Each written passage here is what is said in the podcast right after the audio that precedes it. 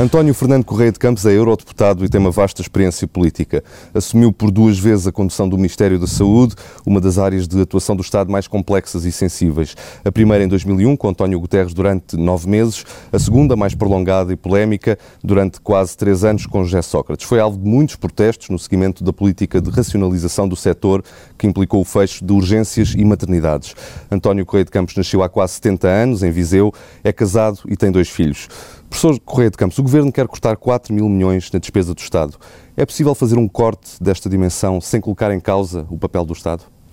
Ouça, eu acho é ridícula essa proposta, porque não é ridículo pelo montante, o montante provavelmente até é capaz de ser necessário utilizá-lo, mas como é que se vem propor uma, uma, uma parte tão importante de uma decisão política isolada de tudo o resto?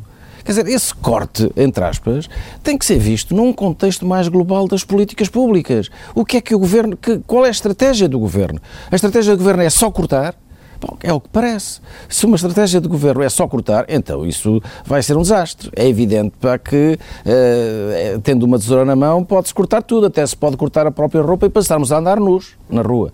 Portanto, esse, esse, essa ideia de, de, de, oferecer e oferecer ao, à discussão pública, ao debate público e ao debate político, ao, ao principal partido da oposição, oferecer uma, uma negociação ou uma discussão sobre cortar 4,5 milhões, é, eu acho que é pornográfico do ponto de vista de político. Eh, é uma, é uma coisa que nunca devia ser feita, devia ser sempre enquadrada numa política mais geral, em, em medidas mais gerais, uh, olhando para todas as outras políticas públicas. E, portanto, uh, agora, se é possível, não é possível, quer dizer, do ponto de vista aritmético, tudo é possível. Uh, agora, é evidente que tem um custo, e o custo é, não impende sobre as classes altas da sociedade, o custo vai impender sobre, olha, aqueles que estão naquela curva do meio da, da, do pagamento de impostos, que são aqueles que, são, que estão uh, inermes, sem defesa, estão ali à espera média. que lhe venham os cobradores de impostos. O PS, portanto, faz bem em, em recusar entrar nesse diálogo? Ah, mas absolutamente, é impossível entrar no diálogo assim, quer dizer, é, eu acho indecoroso esta proposta, não é possível. Mas face à urgência desse corte, esses 4 mil milhões, face ao que foi programado com a Troika, em nível de cortes, qual é que seria a sua opção? Não, não, desculpe, isto não foi programado com a Troika. Vamos lá ver se nos entendemos. Isto é o corte que resulta exatamente cerca de 4 milhões do erro da execução orçamental de 2012. Se o senhor olhar para os números, o senhor chega à conclusão que em 2012 o governo errou e deixou eh, espalhar, derrapar a, a, a, a receita pública nesse montante. E, portanto, o que o Governo está agora a tentar fazer é tapar esse buraco que, pelo seu erro, por ter desencadeado uma repressão económica fortíssima, impedindo que a economia continuasse a funcionar e que, naturalmente, os impostos se cobrassem, o Governo agora quer, de novo, repetir a receita. No próximo ano vai ser o mesmo? No próximo ano vamos ter também um déficit considerável e o Governo vai ter, porque uh, ninguém acredita no 1%, de, no menos 1% de crescimento que o Governo uh, argumenta. Toda a gente diz que será 2%, 1,8%, 2% ou 2,5% ou até mais. Como é que é possível? Vai haver de novo também um outro buraco e o Governo vai também de novo apresentar um outro buraco. Isto não foi apresentado pela Troika, não tem nada a ver com a Troika. Isto são erros da governação atual. E no setor da saúde, Paulo Macedo garante que a saúde vai ser pouco afetada por este corte de 4 mil milhões. Acredita nisso? Bom, eu espero que sim, quer dizer, eu tenho uh, alguma confiança no, no Dr. Paulo Macedo, acho que ele tem sido uma pessoa com sensibilidade social e que tem sido evidente que não, uh, não há muita gente que não está satisfeita com os cortes dele, os prestadores uh, privados convencionados, os, as farmácias, os laboratórios da indústria farmacêutica não estão satisfeitos, mas é possível ainda melhorar o desempenho da saúde, é possível melhorá-lo nos hospitais, porque aí não se atuou praticamente. É possível melhorá-lo, olha, nos, nos cuidados uh, primários de saúde, prolongando o número de unidades de saúde familiar, alargando a todo o país as unidades de saúde familiares, que são demonstradamente mecanismos onde uh, a gestão exercida pelos clínicos sobre a despesa desencadeada por uma consulta, ou seja, medicamentos e meios complementares de diagnóstico, transportes, etc., onde essa despesa pode ser controlada pela consciência que os próprios têm de que estão, uh, digamos assim, inseridos numa gestão pública. Da mesma forma nos hospitais. Nos hospitais, hoje, os nossos diretores de serviço são excelentes pessoas, são pessoas altamente competentes na maior parte dos casos. E, no entanto, eles não podem decidir nada sobre recursos que têm. Eles não podem. O, o pessoal de enfermagem está subordinado à hierarquia central de enfermagem e tiram-lhe as enfermeiras a, a, a, cada momento. Não sei se é bem, se é mal, é uma velha questão hospitalar, mas registro que o diretor de, de um serviço hospitalar não tem poder sobre o pessoal de enfermagem. Não tem poder sobre o pessoal médico, não pode despedir médicos, não pode transferir médicos para outro sítio, tem que aceitar todo o quadro do pessoal que lá está. São certamente uns muito bons, são outros assim assim e são outros muito menos bons. Mas devia poder despedir médicos, por exemplo? Não, devia poder, eh, digamos assim, libertar para um quadro de adidos, para uma situação onde eles pudessem ser reclassificados, pudessem ir fazer eh, consultas de especialidade no ambulatório. Há eh, imensas possibilidades de fazer isso. Há casos aí que são, eu costumo usar este caso, que é um caso máximo. Um serviço de cirurgia com 30 camas que tenha 30 cirurgiões, e havia-os ou, até, ou quase isso, ou até mais do que isso. Uh, bom, uh, como é que é possível um serviço de cirurgia com 30 camas ter os 30 cirurgiões ocupados? Talvez 10 estivessem ocupados. Agora, eu não desejaria, nem os senhores, desejariam ser operados pelo 30 pelo 29 ou pelo 28 cirurgião em termos de estatística de movimento, não é? Uhum. Porque aí é, é, é essencial fazer a mão, ter trabalho. A Ordem dos Médicos, ainda esta semana, disse que as políticas do governo colocam em causa o acesso à saúde. Eh, é uma crítica exagerada ou não? Tá, colocam sempre em qualquer política restritiva, coloca sempre em causa, ou melhor, diminui de certa forma o acesso. A questão está em saber se eu também quando encerrei unidades de cuidados, eh, de, digamos assim, de serviços de atendimento permanente que tinham um doente ou dois ou três, cortei o acesso a, a, em média a um doente por noite. Agora a questão é saber se isto é razoável ou não. E no meu caso, eu entendi sempre que era razoável, e tão razoável que a política foi prosseguida. Da mesma forma, as maternidades que tinham um número inferior àqueles que permitem exercitar o trabalho uh, de, de, de parturejar de, de uma, com qualidade, uh, uh, a, concentração dessas salas de partos é essencial, não apenas já por, por razões económicas, mas mais por razões de qualidade tal como nas urgências, era, é, é, mil vezes preferível chamar uma ambulância do INEM que estão preparadíssimos para atender a situações de, de emergência, quer as cardiovasculares, quer as cerebrovasculares. Portanto, aí é muito mais tecnicamente melhor, mais, dá mais qualidade ao, ao sistema esse tipo de atendimento do que estar ali assim um médico a dormir e de vez em quando acordam-no porque há um, um, doente que chegou naquela noite, às vezes bêbado, ou às vezes um marginal, ou quer que seja. Numa outra ocasião disse que, a coberto do interesse público, crescem muitas vezes interesses privados. Pergunto-lhe se há interesses privados a pressionar para que o Estado corte na saúde. Interesses privados a pressionar para que, o corte, para que o Estado corte na saúde, só talvez aqueles que estão interessados em que haja mais cortes num setor para sobrar mais dinheiro para o outro. Não estou, não estou a, ver muito isso, quer dizer, mas acho que, não, vejo mais. Eh, eu há muitos anos escrevi um artigo dizendo, sobre, sobre a saúde, dizendo que eh, qualquer Ministro da Saúde que tenha muito dinheiro para gastar, eh, não é que tenha muito dinheiro, tenha muito dinheiro para gastar, mesmo que ficasse a dever, era o homem mais feliz do mundo porque satisfazia todas as clientelas. É? Em 2013 vai haver uh, cortes nos subsídios, mais impostos, cortes na despesa. Está na altura de acabar com a ADSE?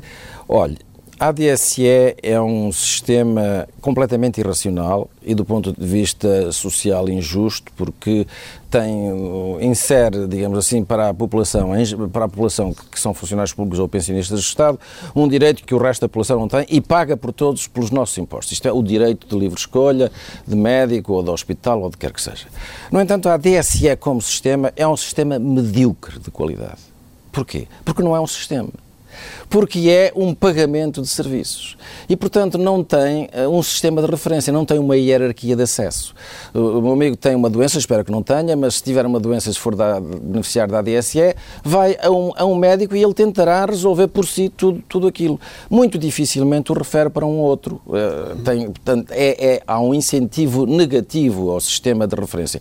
Enquanto que num sistema hierarquizado público de hospitais, de centros de saúde, há uma referência natural no sistema que flui uh, automaticamente. A ADSE, uh, portanto, tem esse, essas qualidade muito baixa, tem esse, mas, no entanto, a, a população funcionária pública adora a ADSE pelo facto de permitir alguma livre escolha. E é por isso Bom, que ainda não mexeu de uma forma mais agressiva? Eu acho que é por isso que nenhum governo quis, porque, apesar de tudo, trata tão mal, então, este governo trata tão mal a, a função pública que se lhe tirar a ADSE, se integrar a ADSE, ainda é pior. Como é que se, a, a, a, parte muito importante da sua pergunta é como é que se dá mais justiça a esta situação. Ora bem, o meu ponto de vista, nós devemos dar à ADSE uma capitação, o Serviço Nacional de Saúde deve conferir à ADSE uma capitação correspondente à capitação média que dá que, de que usufrui qualquer cidadão português beneficiário apenas do Serviço Nacional de Saúde. E o excesso, o que vai para além dessa captação em termos de despesa, deve ser coberto por recursos próprios dos cidadãos que são beneficiários da ADSE. Como? Através da criação de mútuas os cidadãos devem criar, como existe eh, em todos os outros países com sistemas universais, como o nosso, eh, devem criar mútuas, eh, mútuas de funcionários públicos, uma ou várias, que lhes permitam, digamos assim, cobrir a diferença entre a captação do Estado e aquilo que foi a despesa real dir-me, ah, mas isso é, é pôr os, os, funcionários públicos a pagar mais. Não, os funcionários públicos já hoje pagam mais.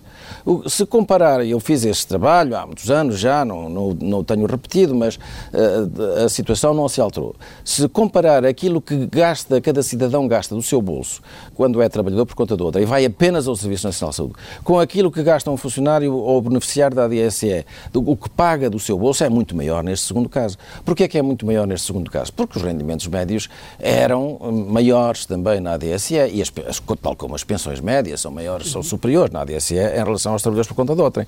Portanto, há, há aqui que eh, eh, acabar com a ADSE de repente é capaz de ser uma violência que nenhum governo eh, está em condições de fazer, eh, mantê-la, mas através da criação de um mecanismo eh, capitacional acoplado a uma mútua eh, que permita aos cidadãos cotizarem-se regularmente para cobrir esses encargos há muito tempo que isso devia ter sido feito.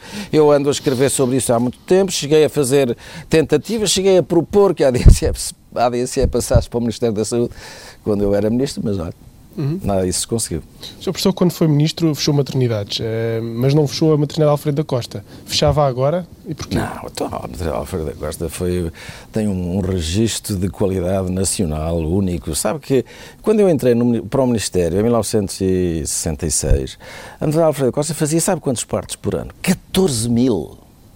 14 mil partos por ano em Lisboa. E a demora média de internamento da maternidade eram 18 horas.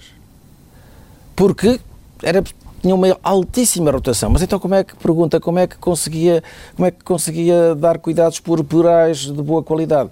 Tinham equipes de visitação domiciliária, equipes de enfermagem de saúde pública que iam à casa das parturientes uh, uh, logo a seguir ao parto, uh, verificar se as condições estavam muito boas. Depois disso, com a diminuição da natalidade, passou para 12 mil, passou para 8 mil, para 7 mil e agora, naturalmente, com a criação do Hospital de Louros, está, perdeu provavelmente 40% a 50% da sua, ou vai perder no total, 40% a 50% da sua população, que era já originária do Conselho de Louros.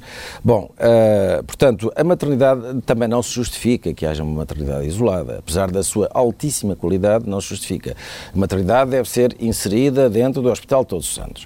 Uh, agora, para quê encerrar a maternidade, que é um ícone de qualidade nos cuidados obstétricos e puerperais, para que encerrar a maternidade antes do Hospital de Todos os Santos, que parece ainda por cima que vai haver financiamento para o arrancar e desde que haja financiamento aquele hospital constrói-se em dois anos e meio, portanto, para que estar a precipitar as coisas, desmantelar equipes eu acho que, não sei, se há ali alguma vingança contra alguém, se há, se há alguma cobiça. Também não, não vejo que haja cobiça, porque as pessoas vão verificar, quando forem uh, lá aos canos do passado, vão verificar que a maternidade, se calhar, tem uma servidão qualquer, não pode ser transformada num imóvel rentável. Porquê é que fala em vingança? Não, pergunto, admito. Quer dizer, pergunto, há alguma vingança, alguma, algum desejo, porque acho uma obstinação tão grande. Quer dizer, há três maternidades que estão em causa em Lisboa. Um, duas delas, uma delas nunca devia ter sido construída, com a, ampliada com a dimensão que foi. A outra devia ter sido encerrada e foi renovada logo no final dos anos 90. E Alfredo da Costa permaneceu impávida e a crescer e a melhorar. E... Porque é que há de agora a Alfredo da Costa ser a vítima desse processo? Uhum. A Caixa de Depósitos nunca devia ter vendido a sua parte da saúde? Eu não, não, não tenho nenhum critério para julgar ou para avaliar uh, as ações da Caixa de Depósitos. A Caixa de Depósitos, a certa altura, quis meter-se no negócio da saúde como qualquer eh, empresa eh, privada, tinha todo o direito de o fazer, dentro dos limites eh, constitucionais e dos limites. Preciso lembrar que a Constituição não diz que, que há um setor privado da saúde. O setor privado da saúde é coadjuvante do setor público e por ele coordenado, é o que diz a Constituição. Bom, mas a Caixa era livre de o fazer, tal como é livre de, de abandonar. O que eu posso dizer no contacto que tive acerca do, do hospital, desse hospital grande que a, que a Caixa lançou, que é o Hospital de Cascais, o que eu posso dizer é que, ao contrário contrário daquilo que se diz sobre as parcerias público-privadas, que estão vilipendiadas, diz que, dizem que, eh, disse para aí, também com muita ignorância à mistura, que as parcerias são uma fonte de, de, de intransparência, de desperdício, etc. Na saúde não são. E prova que não são é que o parceiro privado da saúde que estava morto chegou ao Ministério morto para se ver livre daquela parceria, porque achava que não tinha, não estava em condições de rentabilizar aquele negócio para, segundo os seus critérios. Ora bem, porquê? Porque fizemos uma negociação dura. Eu estava lá ainda nessa altura. Uh, uh, o hospital foi inaugurado, salvo erro, em fevereiro de 2008 e eu saí em janeiro de 2008, um mês depois de eu ter saído. Portanto, aquele hospital teve uma negociação em parceria público-privada com a Caixa, uma negociação muito dura. Mesmo assim, quer dizer, uma negociação dá satisfação, só é boa se dá satisfação aos, aos, dois parceiros. E deu. Agora, venha o outro parceiro argumentar que, e pedir ao, ao, ao Governo que o alivie da parceria. Mas isso não tem sentido. Não. Portanto, o Governo fez muito bem eh, em não, em não, em não desmanchar aquela parceria. Portanto, a Misericórdia e a, e a, a Caixa, como empresa eh, que atua no mercado, vendeu aquela parceria. Portanto, isto é, nada disto é anormal, desde que o novo proprietário cumpra as obrigações, eh, como, como creio que vai, que vai acontecer. Mas como é que o Estado consegue fazer tão boas negociações na área da saúde e tão más, por exemplo, ah, na área pergunto. das estradas? Não, mas eu não pergunto, mas eu dou-lhe um, eu dou um, uma, uma informação importante. Quando eu cheguei, havia um, uma adjudicação pendente de um hospital uh, que tinha sido adjudicado por um preço superior ao custo público comparado. O custo público comparado não é uma base de licitação, é o, o, o cálculo, o que resulta do cálculo da, uh, feito por, por serviços públicos sobre quanto é que custaria, não apenas no momento da construção, mas ao longo dos anos em que ela vai ser paga, quanto é que custaria para o Estado se fosse feita pelo Estado aquela obra. Esse é o, esse é o conceito de custo público comparado, é o único que serve de comparador com as propostas. Pois bem, as propostas que havia na altura eram todas superiores ao custo público comparado. Bom, Aquilo foi anulado por outras razões, não interessa, é uma história muito longa. Aquele concurso foi anulado, voltou tudo à estaca zero. Tive um parecer da Procuradoria-Geral da República que me aconselhou a fazer isso e, portanto, voltou tudo à estaca zero. Ora, Uh, nessa altura eu chamei, anteviam-se quatro parcerias, quatro hospitais, que era Cascais, uh, Louros, uh, lá em cima Braga e Vila Franca de Xira. Eu chamei os intervenientes do setor privado, reuni-os todos e disse-lhes, meus senhores, passou-se isto com esta parceria, eu não quero que isto se passe. Os senhores e eu estamos todos interessados nas parcerias público-privadas na saúde, mas eu não admito que haja propostas que sejam acima do custo público comparado e não houve propostas, mais nenhuma acima do custo público comprado. Pelo contrário, houve uma competição quase que direi feroz entre algumas empresas e na negociação a dois que está prevista na lei, digamos assim, uma negociação final a dois, aos dois primeiros classificados, às vezes algum dos o segundo classificado apresentava um preço eh, muitíssimo inferior ao preço do outro. Eu direi quase um preço de dumping. Na altura, eu afirmei que me tirava o sono, algumas dessas, dessas baixas súbitas de preço. Agora, até que ponto isto é boa gestão pública do Ministério da Saúde a ter levado os parceiros privados a, a, a sangrarem-se desta forma? Eu também não sei. mas não sei, mas eu não continuei com o processo. E uh, agora, o que eu sei é que julguei uh, seriamente uh, as, as, as regras do mercado. E, e, forcei a competição entre as empresas. E da competição resultou isso. Se eles competiram mal, se eles competiram por razões estranhas ou à racionalidade da competição, se, por razões de, de prestígio do grupo, ou quer que seja, se eles resolveram baixar o preço mais do que aquilo que podiam, não sei, é com eles. Mas, mas não, não tenho razão nenhuma para, para estar insatisfeito com esse resultado. Portugal tem outro problema, exemplo de outros países europeus, que é o envelhecimento da população. Em 2050, quase 40% da população portuguesa terá acima de 65 anos, o que também levanta um problema para o Sistema Nacional de Saúde. Como é que se financia um Sistema Nacional de Saúde envelhecido e que tem que garantir cuidados a esta população cada vez mais envelhecida? Bom, repare que quando se analisa os últimos anos de vida das pessoas, chega-se à conclusão que uh, grande, o grande peso da despesa pública na, na saúde dessas pessoas não é uh, a diferença que vai entre os 76 anos de esperança de vida de um adulto do sexo masculino ou 81 anos de esperança de vida de, uma, de um adulto do sexo feminino até o ano em que morrem, não é esse período, mas é o ano final. O ano terminal tem uma importância decisiva, porque é o ano em que há mais frequentes visitas aos hospitais, internamentos e internamentos dispendiosos, sustentação de vida, cuidados intensivos, diálises de, de último recurso, cirurgias de último recurso, etc.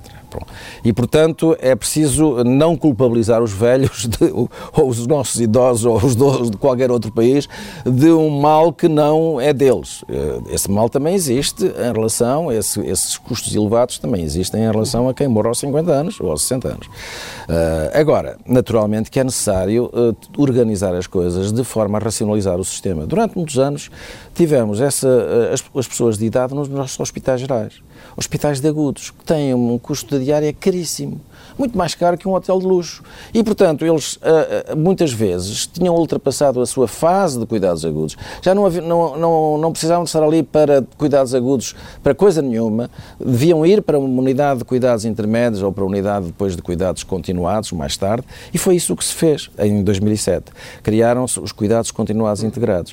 Uh, e criaram-se com o dinheiro que, que existia do Euro Milhões. É preciso lembrar que a saúde uh, conseguiu, na negociação uh, uh, e com a tolerância e com, com bom entendimento com o Ministério da, da Segurança Social, nós conseguimos 16,2 ou 3% das receitas líquidas da, do Euromilhões, dos jogos, do, dos jogos sociais. Todos, foram todos juntos, reunidos e conseguiu-se dizer. O meu amigo dirá, ah, mas isso é muito pouco, e é. Realmente, tomara eu que em vez de 16 fossem 32 para os cuidados continuados idosos, mas uh, há muita outra gente a pedir, desde a cultura ao desporto uh, e, a, e, naturalmente, às atividades prosseguidas diretamente pelo Ministério da Solidariedade. Eu não, na, o resultado dessa negociação, para mim, foi satisfatória na altura e deu-me os recursos suficientes para poder arrancar com cuidados, cuidados continuados. Esse é um programa de cuidados continuados. Esse é um ponto já, muito positivo. Já elogiou a sensibilidade do atual Ministro da Saúde eh, relativamente às políticas de saúde. Também já fez elogios, ao contrário, já fez críticas à pressão que existe para cortar despesa. Acha que vai haver um momento em que a pressão financeira para o Estado reduzir vai começar a influenciar de uma forma negativa essa sensibilidade que diz que elogia no Ministro da Saúde? Não, ouça, eu elogio o Ministro da Saúde nessa sensibilidade, mas também o critico profundamente pela forma como escolhe alguns responsáveis. Quer dizer, o Ministro é, como não é um funcionário do partido ou um filiado do partido, do, de nenhum dos partidos da coligação, o Ministro é extremamente vulnerável, a, não sabe e, e empurram-lhe para ele nomeações que, que só deslustram a, a, sua conduta. Quer dizer, já não, não vale a pena aqui argumentar com os casos que acontecem lá em cima para o Norte e muitos outros outros que, que são absolutamente lamentáveis, não é? E, Está a pensar em quem concretamente? Não, os casos que apareceram na, na imprensa, de nomeação para a SES do norte do país e outras nomeações que são de pura filiação partidária, quer dizer, isso não, não tem sentido nenhum. Eu também tive essas pressões e, e, e tive que ceder em alguma, algumas circunstâncias e em todas aquelas, mas não em todas, na grande maioria das circunstâncias consegui não ceder. Consegui não ceder porquê? Porque eu era um filiado do Partido Socialista, do partido que estava no poder. E, portanto, eu podia responder taco a taco. Agora, um ministro que é um técnico distinto, ilustre, independente, não tem a mesma capacidade para se defender, digamos assim, da, do, do PSD e PP profundos, como, como, se costuma dizer. Não tem Mas ele não tem que se defender do PSD, tem que se defender dos superiores hierárquicos no governo. Ah, não, tem que se, mas as pressões não vêm pelos superiores. Já, não acredito, não há nenhum primeiro-ministro que diga ao, ao ministro, olha, tenha paciência, você vai ter que meter lá este fulano tal e tal e tal. Talvez haja algum ministro que seja capaz de fazer isso, mas, mas eh, a, a maior parte das pressões vem de, de, dos, dos meios locais e, e fazem-lhe sentir a vida negra, se for caso disso. Se ele não, não aceitar, se não, se não aceitar, fazem-lhe sentir a vida negra. Há muitas formas de o fazer, não é? Hum. Passando para as farmácias, eh, esteve no movimento que, de certa forma, liberalizou a abertura de mais farmácias, a expansão. Surpreende-o surpreende que agora as farmácias estejam, muitas delas, em falência, que estejam com dificuldades financeiras cada vez mais agravadas? Bom, vamos por partes. Hum, eu não tenho nenhuma evidência, quer dizer, continuo a dizer que vão encerrar não sei quantas farmácias. Ainda não eh, conheço a estatística das farmácias que encerraram. Nem sei se há farmácias que encerraram. Talvez haja algumas farmácias que se encontravam em lugares onde não existe praticamente público, procura marginal, não conseguiram transferir-se para outras áreas, admito que haja. Mas eh, uma coisa é a vocalidade com que o assunto é apresentado, outra coisa é a realidade no terreno.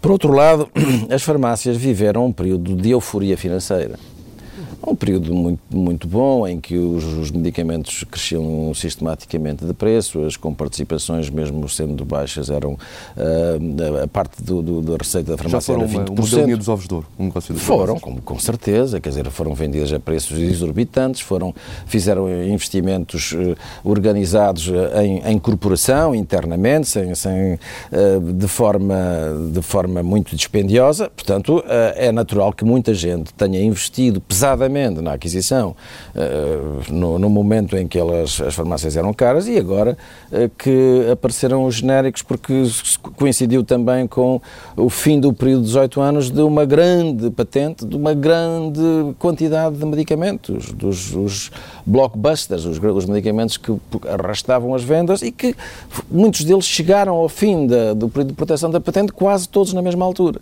Portanto, isto é um fenómeno de agora. Eu também não posso dizer que não fico chocado quando vejo que alguns medicamentos custam cêntimos e, e quando custavam uh, eh, 15 euros e passam para 80 cêntimos, etc. E, portanto, uh, calculo que as farmácias que investiram pesadamente e que têm uh, recursos de pessoal muito fortes, que, quer dizer, que estejam hoje em muito mais dificuldades do que aquelas que estavam no passado.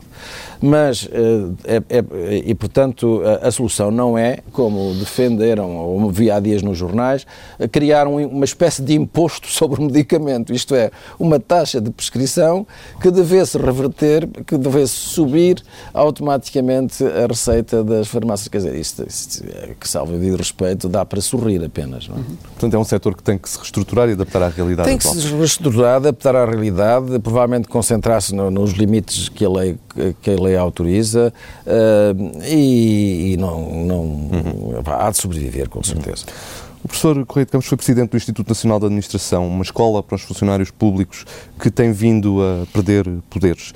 Não desapareceu? Como escola desapareceu é um... praticamente. Agora acho que ainda há um curso em marcha, mas, Exatamente. mas desapareceu. Exatamente. E esse é um sinal de que o Estado já não quer os melhores e mais qualificados a trabalhar para si? Não, isto é um sinal de, é um sinal de mediocridade intelectual, com o devido respeito. Quer dizer, as pessoas uh, uh, que não sabiam da administração pública e que tomaram estas decisões uh, já devem provavelmente estar arrependidas ou vão estar a muito curto prazo, porque sem uma administração qualificada não é possível um governo ter sucesso. Agora, o governo o que fez foi desperdiçou todo esse imenso capital de conhecimento da administração, desvalorizou a formação que, que se fazia para esse, nesse setor e, em compensação, engurgitou os seus gabinetes com jovens vindos da roca. Eu tenho muito apreço eh, pelos, pela capacidade dos jovens de adaptação, pelo eh, nível de formação. Eu tenho todos os anos eh, tenho um, um programa de acolhimento de estagiários no meu gabinete no Parlamento Europeu e tenho estagiários fantásticos. E sei muito bem que há pessoas de altíssima qualidade. Agora, uh, escolhidos objetivamente. Uh, agora, esse, esse pessoal do gabinete, não, primeiro não é escolhido objetivamente, como se sabe, é escolhido por filiação político-partidária, ou por amizade, ou os membros do governo, ou o que quer que seja, e, portanto, são eles que estão a fazer o papel da administração. Quer dizer, isto é duplamente errado. Escreveu há pouco tempo, uh, num livro editado há poucas semanas, de políticas públicas em Portugal, uh, escreveu há pouco tempo o seguinte: Os ministros têm muito mais poder do que aquele que julgam ter. O governante tem de cavar o aconchego do seu poder e alguns são mestres nessa criação quando sabem praticar a intriga e o jogo político. Foi por não saber praticar a intriga e o jogo político que saiu do governo? Bom, eu não, eu não sei, não, nem, tenho, nem tenho uma formação uh, pessoal, eu sou muito racionalista, uh, a minha formação académica é muito racionalista, muito de base, uh, de, digamos assim, experimental, de, de, extrair as conclusões só depois da experiência. E, portanto, eu não, não tenho talento nenhum, direi até às vezes que posso dizer que sou anti-talento, tenho um talento negativo nessa matéria da manipulação das pessoas ou do jogo da intriga, não tenho essa essa capacidade. Mas devo-lhe dizer que, apesar de tudo, a minha segunda passagem pelo governo deu-me dois ensinamentos importantes. O primeiro é de que, mais importante que todas as regras institucionais, ou as modernizações de aparelho, ou as novas legislações, mais importante que tudo isso são as pessoas. São as pessoas que, que, vão ser os nossos ajudantes, os nossos colaboradores. Esse, portanto, é, é essencial escolher pessoas de, da mais alta qualidade. E, em segundo lugar, deu-me também a noção de que eu tinha, afinal, muito mais poder do que aquilo que julgava eu sentia-me sempre eh, um pouco limitado. Eu próprio tinha pertencido à administração durante toda a minha carreira, toda a minha vida. Eh, eu percorri, durante até ser secretário-geral do Ministério, percorri todos os escalões da hierarquia interna do Ministério. Tinha um grande respeito pelos funcionários antigos, pelos diretores-gerais históricos, pelos diretores de serviço que acumulavam saber e, portanto, eh, era muito contra o arbítrio ministerial ou contra a decisão súbita de fazer ao contrário daquilo que o Ministério aconselhava. Mas uh, descobri que, não sei se já foi tarde, mas descobri que realmente uh, não se pode, quando se está no poder, não se pode ser assim.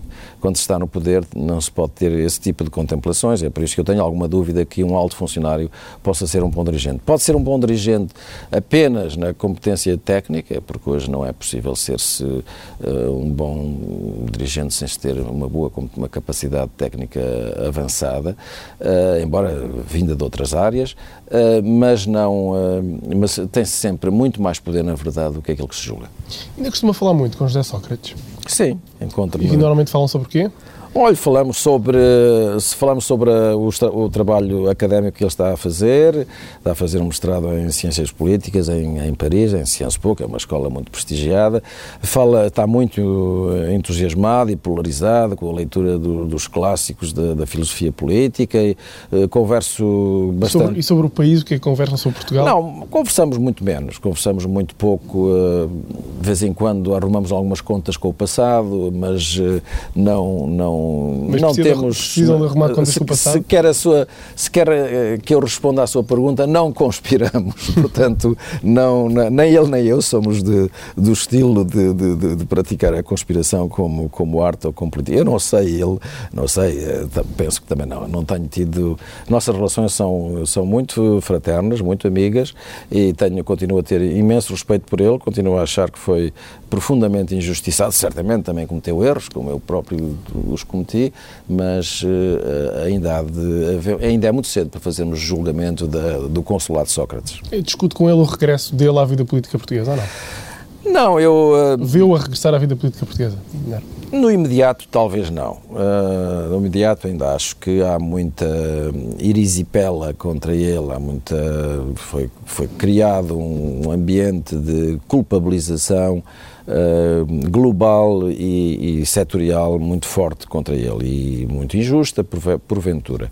Mas aqui e ali, justa talvez, mas como acontece com qualquer político.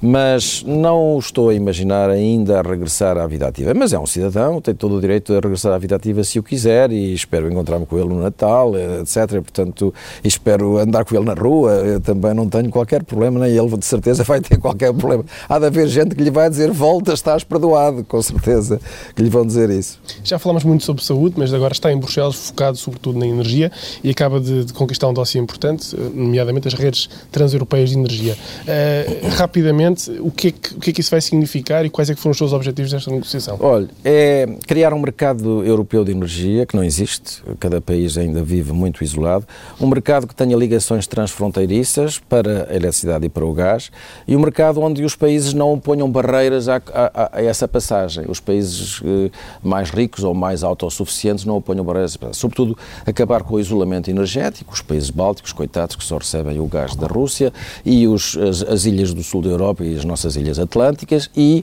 eh, de certa forma, a Península Ibérica, que tem uma dificuldade enorme de enviar energia para a França, eh, porque a França retarda ao máximo a passagem, a criação de linhas. Bom, isto, este, este diploma criou um mecanismo para a seleção de projetos de interesse comum, criou um financiamento, os princípios e critérios para, seleção, para o financiamento de, desses, de, desses projetos sob a forma de grants, de, de, dinheiro a fundo perdido, ou sob a forma de alavancagem financeira, dinheiro que se vai buscar outros recursos, nomeadamente do Banco, Banco Europeu de Investimentos, ou BEI, através de parcerias público-privadas. Olha, aí está o ridículo de nós andarmos aqui assim a desfazer as parcerias e elas surgem-nos por toda a parte. São, são instrumentos de, de gestão financeira e da animação da, do crescimento e do emprego absolutamente indispensáveis na Europa. Bom, e, e sobretudo, um, a, a fixar prazos muito rígidos para a aprovação pelos Estados das autorizações de passagem de energia, de, de passagem das linhas. Uma vez argumentavam com problemas ecológicos, outras vezes os ursos dos Pirineus, outras vezes argumentavam com, a, com os níveis de, de constitucionais de decisão administrativa, nível central, regional e local, para uh, e demorar as decisões. Bom, isso uh, tudo vai acabar agora com este período de 4 anos e 3 meses no máximo para a aprovação. Mas os períodos médios hoje eram de 10 a 12 anos para a aprovação de uma linha transeuropeia. Ora bem, nós temos absoluta necessidade de ter estas linhas a funcionar. Porquê? Porque eh, o norte da Europa, a Alemanha nomeadamente, perdeu o nuclear e neste momento está a investir maciçamente nas renováveis, nas eólicas no mar do norte. E as eólicas têm um problema muito grande de integração na rede, porque são energias intermitentes. E, portanto, tem que, tem que se encontrar ainda, fazer muita investigação tecnológica para fazer entrar essas eólicas. Se essas eólicas entrarem numa rede não de um só país, mas numa rede europeia, elas podem ser contrabalançadas. Pode estar Portugal, por exemplo, a armazenar energia hídrica, ou a Espanha, ou a França, a armazenar energia hídrica durante o período em que as eólicas da Alemanha estão a funcionar e a vender-nos energia. E nós, depois, depois estarmos a exportar para eles, durante o momento em que não haja vento, estarmos a exportar para eles a nossa energia. Isso é o que se chama o mercado europeu de energia. Isso é muito importante para fazer baixar os preços da energia, que são altos e que se estima venham a ser ainda mais altos no futuro. Isto, estou a referir-me à eletricidade, mas os problemas do gás são, são paralelos a estes.